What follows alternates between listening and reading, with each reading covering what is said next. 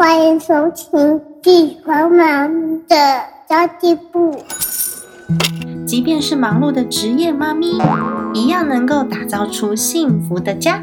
从育儿、财务知识到自我成长，我们都要样样精通。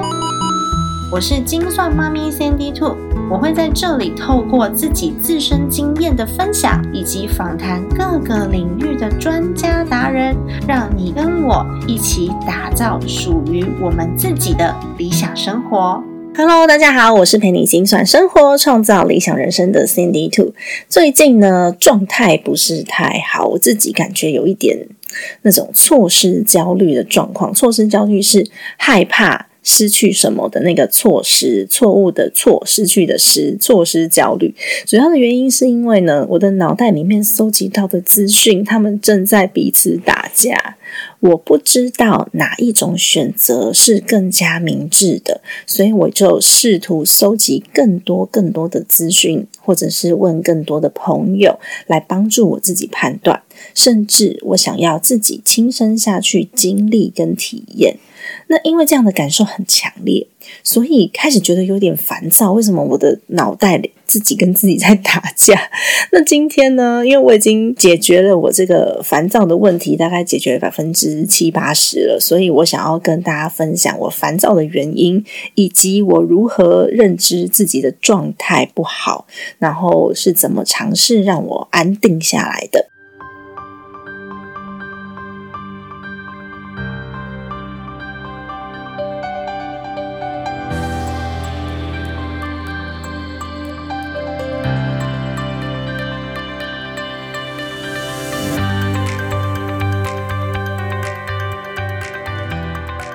首先呢，要分享我的烦恼。我其实最烦恼的部分啊，就是育儿了。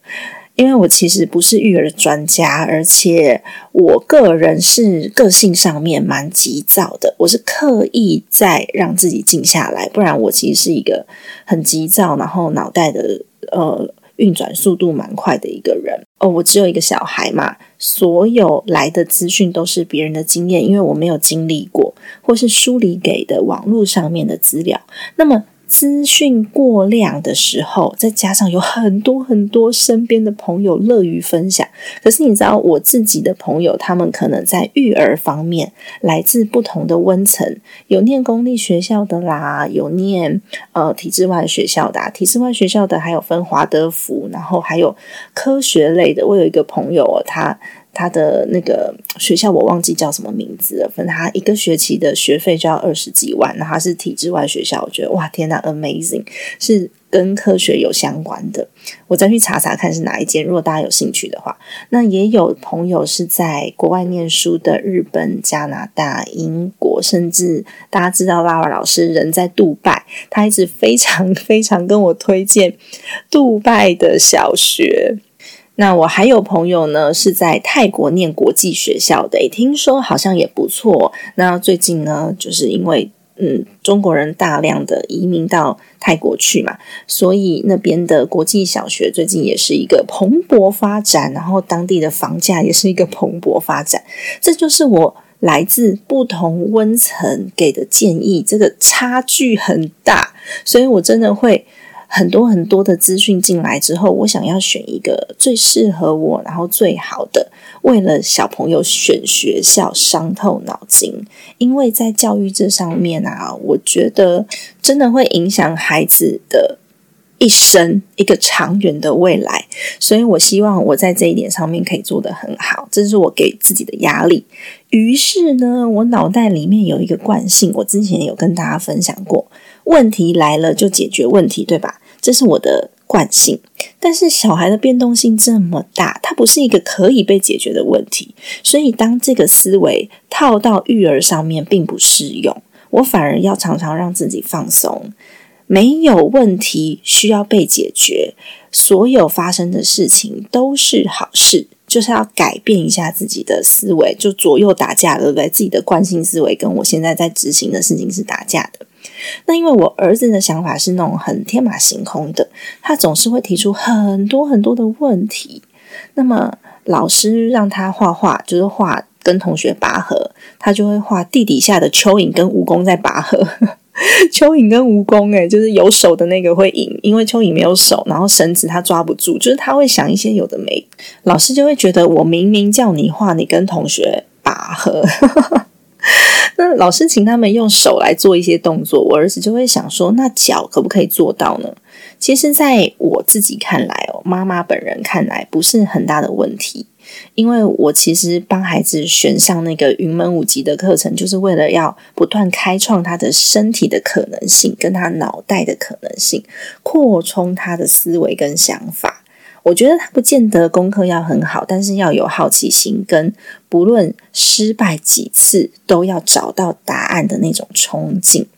这个行为在家里面是被鼓励的，但是我的孩子念的是公立的幼儿园，他的师生比是一比十五，就是十五个孩子加上一个老师嘛，就一个老师来管理。老师要管十五个孩子，跟妈妈在家管一两个或者是三四个，其实困难度是不一样的。所以呢，必须要稍微规格化、制式化。那我儿子的天马行空呢，就会对老师产生比较大的影响。老师要一一针对孩子的个人状态去做适性教育，其实困难的。因为适性教育这件事情本身就是家长应该要在家里面做。那么根据老师的说法呢，在同龄的孩子当中，我儿子的这种天马行空并不常见。大部分的孩子很听老师的话，很听老师的指令。那老师也认为，太多的想法不受规范的孩子，希望身为家长的我们可以更注意孩子的群体生活，因为他如果太特立独行的话，他上小学会很难适应。其实我完全懂老师的担忧，所以这就是你知道吗？又是一个观念上面的打架。告诉大家哦，你自己逻辑上面自己左脸打右脸这件事情是正常的。就像我刚刚讲的，啊我希望孩子可以天马行空，不要太受太多的框架，然后他有可以好奇心跟呃失败的冲劲嘛。但是在学校里面，他可以这样子吗？如果在学校里面他这么做的话，有可能群体生活真的会有一些影响。那他就是一个。逻辑上的不通，对不对？我的希望跟实际的状况之下，有可能没有那么符合我想要的那个真实期待。那我真的懂老师的担忧，因为台湾目前的教育体制，它的限制是这样，没错。那么小学有可能会不太好适应，但同时我也想要孩子不要这么早认命。你看是不是又是左脸打右脸哦？因为妈妈本人就是属于比较叛逆的个性。我会想要知道老师说的那一种方法之外，还有没有其他的可能性？我小时候啊，其实是一个嗯，算是大众眼中很优秀的小孩。我是校替楷模，县长奖毕业。然后我高中毕业的时候，七支大功，四支小功，几支嘉奖我忘记了啦。反正就是老师眼中的乖宝宝。但是在毕业之后，我觉得那些东西都没有太大的意义哦。那有一个教了我六年的老师，他是地科老师，他是呃我国中加高中的老师，因为我念的是完全中学。那这个这位老师呢，他当了我三年的班导师。他在我毕业之后，他跟我说：“哎，原来你个性这么活泼，为什么我都看不出来？在我眼中，你都是那个下课的时候就坐在位置上面看书、很文静的孩子。”诶，这完全不是我诶，因为我一直以来都在做别人眼中对的事，然后我表现的很完美，可是他不是我，所以其实呢，我是一直以来的乖乖牌的形象，不过内心是很叛逆的这种人。我觉得我不是很快乐，所以当我的孩子有点像我的时候，我要如何去克服这一点，让他衔接上小学的时候，诶，他可以学到东西，而且很快乐。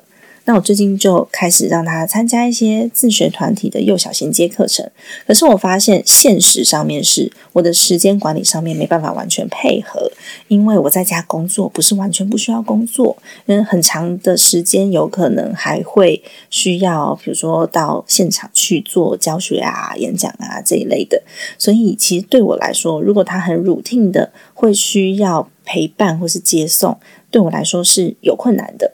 那么我自己从小都念私立学校嘛，我很不喜欢私立学校的课业压力。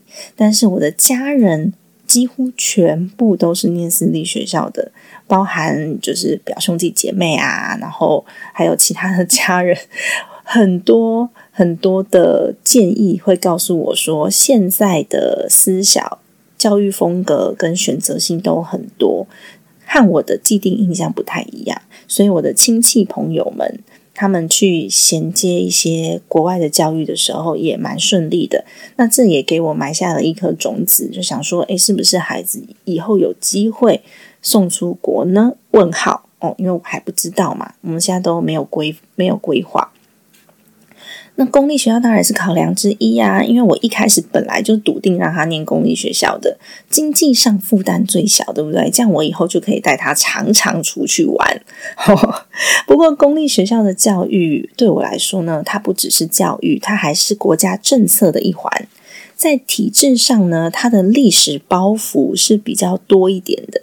那又太早下课，我又不想要送孩子去安亲班，就是写功课而已。那目前呢，我没有找到我们这个区域是以非升学为主、好玩的安亲班，几乎每一间都是主打升学。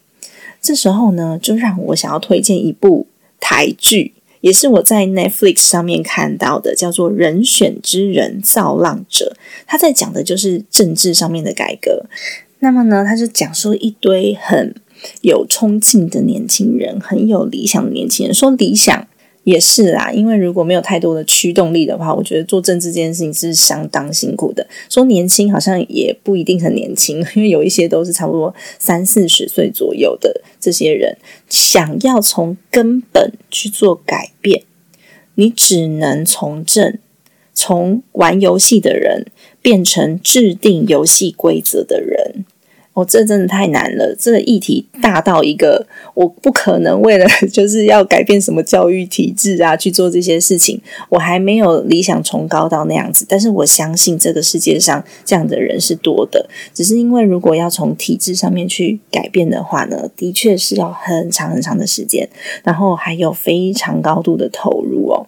我最近也是跟我一个英文补习班的创办人朋友，然后他也是视性发展协会，就是儿童视性发展的。合作单位，那这个老师我就跟他讨论了这样子的议题。他说有很多他补习班的家长一开始也都是选择送非体制内学校，因为现在其实呃综合能力是很重要的。稍微有一些经济能力的妈妈们、家庭们，可能就会有这样子的考量。但是送体制内学校的孩子综合能力发展的很好，没有错。不过呢。当自己看到别人的孩子念私小，别人的孩子念双语，那自己的孩子学科快要跟不上的时候，这个内心也会蛮纠结的。这时候家长也会反过来怀疑自己的选择到底是不是对的。那其实我在这位呃英文补习班创办人这个朋友的谈话中，我发现这样子的家长不在少数，诶。我其实也没有很寂寞嘛，对不对？我相信在听这一集节目的朋友有很多人，应该也会就是在这段时间内，因为你想要给孩子最好的，所以呢，不断的在自我打架跟纠结当中。那同时，我也正在让孩子上线上英文课，同时比了四个单位，不同的教学方式，不同的系统教材各有优缺点。然后呢，我也担心自己的焦虑会影响孩子，他会感受到。所以以上呢，就是最近我个人觉得我有一些些那叫做错失焦虑的感觉，是因为这样子来的。因为不管怎么选，你都会失去一些东西，但是正常的，对不对？本来就不可能完美啊，这是正常的。只是呢。当你还没有办法下定论的时候，就会有一点焦虑。其实也不是什么大事啊，根本就是来自于我的个性问题。所以我就想要分享一下我是怎么看待自己这个缺点，并且尝试改善的。虽然我知道，就脑袋理性哦，理性知道不可能有百分之百只有优点没有缺点的选项，所以一定会伴随着取舍。不过，我的惯性思维是什么？我的惯性思维总是觉得不可能只有这样，一定还有其他方法。这是我一直以来生存的法则，所以我无时无刻都会很习惯去想突破点。这个习惯呢，帮助我很多，因为我无时无刻都在想解决的答案。那这样子的惯性思维，它是一个助力，它帮助我，但是同时也是一个压力。所以，当我还没有想透彻的时候呢，就会开始有那种很焦虑的感觉。有一段时间会陷入负面，尤其是当你在讨论这个议题的时候，你身边的声音很多，那有可能会来自不同的面向，甚至呢，有很多的时候是家人给的压力，告诉你说你不完美，你这样子不对。这时候真的会陷入负面哦，因为还有那种被否定的感觉，对不对？自己跟自己的内心打架，自己还没有定见，就会不断的自己推翻自己。所以这就是我想要认知的缺点，并且呢，我知道我有这个缺点，就提出如何改善自己的缺点。我的下一个要修炼的功课啊，就是我要面对人也是有极限的。目前的资源或许真的只能这样，然后认知之后面对现实，把这个限制转变成我已经在有限的选择下做出最好的选择了，来缓解自己的焦虑哦。那我现在用的方法呢，也有就是厘清一些步骤出来跟大家来分享。就是第一点，还是要回到自己的目标跟价值观，我到底做这个选择是为了什么？我想要达到什么样子的目的？它虽然有缺点也有优点，但是最重要的那一点到底是什么？我最重视的价值观有没有在上面被呈现？如果没有办法每一个目标都达到，有哪一些目标是最重要的？那第二点呢？是我把收集到的资讯做成 SWOT analysis。如果在企业上面，我们常常做那个 SWOT 嘛，就是 S W O T，S 呢就是所谓的优势，那 W 就是劣势。那 O 是机会，T 是威胁。那我们常常在企业上面或者是行销上面，在做一些抉择的时候，会采用这个方法 SWOT analysis。那我的选择的优势是哪些？又有什么样子的机会呢？把优势跟机会先列出来，它是可以安定人心的。那么劣势是哪些呢？我要怎么去补足这些劣势？是我们有时候在做策略的时候会去运用的嘛？因为劣势就必须要被补足，对吧？那私立学校的劣势是什么？平常如果课业压力大，这是我的假设哦，因为我还没有去够了解、够深入。假设平常课业压力大，假日就要编列更多玩乐的预算跟行程，去疯狂的玩乐。OK，这是一个呃劣势上面的补足。那选自学团体要怎么样去补足呢？假设他的学科方面真的稍微比较弱一点点，那么我们父母亲可能在学科上面呢，在家里面可以用家教的方式啊，来多一点跟进，好补足劣势。那选公立学校呢，有什么样子的劣势需要补足呢？所以我们可能可以加重课后的安排，或者是亲职教育上面的沟通等等的。这就是把 SWOT analysis。应用在家庭上面。那么第三点呢，我们可以列出优缺点之后，去权衡它可能造成什么样子的影响。像刚刚讲的这些劣势啊，会造成什么样子的影响？我们或者是这个优点，它到底有多么的优秀？这样子，我们把优缺点做出来之后，你就可以去比较这些优点占几分。例如说，诶，呃，公立学校好了。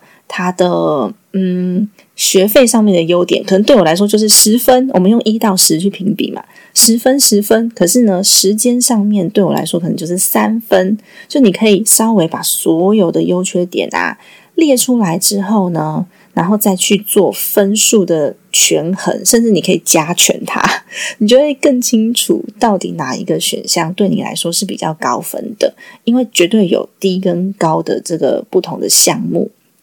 那最后一点也是最重要的一点，就是做出选择之后，我要自己接受并且喜欢它，因为这些评估已经是在我们的资源能力跟我们所能收集的最佳资讯的情况下做出来最好的决定了。那么呢，就是要接受它。我自己有时候啊，会发现我的状态不好的时候，通常是在一知半解的时候。会有一些资讯的焦虑。那当我开始更大量的阅读，就所谓一知半解，就是你有阅读了一些资料，但是还不够深入的时候，你会有一些资讯的焦虑，因为不够理解嘛。那你也不知道根本是什么，所以继续大量阅读，继续收集资讯，继续问别人，继续讨论。资讯量在更大的时候，就会慢慢的有定见了。那么每一次开始一个新的主题啊，我的大脑就会搜寻一个模组，试图了想要去理解它。可是有的时候，因为那不是我平常惯用的思考模式。对我来说，理解起来就相对的会比较辛苦哦，因为我的脑海里面的大量资讯有可能是不一致，甚至是互相矛盾的，这些都是正常的，因为没有完美嘛，所以一定会有优点有缺点，不一致或是相互矛盾的。那么通常不一致或是矛盾也没有错哦，因为刚刚有讲就是优缺点不同，不过大脑它会想要自动的去。排除缺点，然后去接收这些优点，所以我们会不断的看到缺失的地方。那面向不同的时候呢，就会很困惑。所以通常梳理这些资讯的流程，会让我更加全面的去理解。那我就需要更多更多的资料，问更多的人，持续参考更多人的经验。这时候呢？大脑就会一点一点一点的拼凑这些散落的资讯，那难以理解的部分呢，在很多很多次的沟通啊、讯息接收下，难以理解的部分，它就有可能会瞬间被整合起来，然后你就可以用自己的价值观去建立一个完整而且比较一致性的明确看法，思路呢，这时候也会稍微比较有条理。那当我们的思路更清晰的时候，我们就会有自己的想法跟定见了，而且啊，还可以让我们更有信心的去面对问题，因为这时候你已经知道你想要什么了，然后你也很清楚优缺点，然后这些缺点你有解决方法了，这些劣势是你可以接受的。那么现在我知道自己要往哪个方向去，我知道自己应该怎么办的时候，就会更加的放心跟自信，因为我知道有了问题出现，我要如何去。呃，应对它，如何去掌握它？那么，在这样子的思维理解下，我们可以把握住我最想要的本质到底是什么，就是我的核心价值观，我想要得到什么，然后我不要什么。所以呢，我觉得，呃，这次的一个思路的梳理啊，让我还蛮感谢的。虽然有时候那个状态真的不太好，尤其是身体不舒服的时候，那时候再加上咨询焦虑，就会。更麻烦，就是必须要处理情绪的问题，而且是自己的情绪的问题。那如果说有一些比较敏感的朋友，可能可以从我最近的社群发文里面看出一些端倪。不过我觉得也没有什么不好的，因为反正我本来就没有一个很完美的人设，我也不需要一个很完美的人设，因为我就是妈妈，我跟大家都是一样的。所以假设你发现我不完美。那我要承认，我本来就不完美，但是呢，希望可以透过这样子的一个梳理下，帮助到自己。好的，那么今天的分享就先到这边结束啦。那如果说你觉得这期节目对你有帮助的话，或者你也正在咨询焦虑当中，希望它可以协助到你去梳理脑子里面太过多余的资讯，就像我之前一样，真的是错失焦虑。就是害怕自己失去些什么，但其实没有什么好失去的，因为呢，透过整理，我们都有办法解决哦。好的，家庭理财就是为了让生活无余，分享这期节目，让更多的朋友透过空中打造属于我们幸福的家。我们下期再见，拜拜。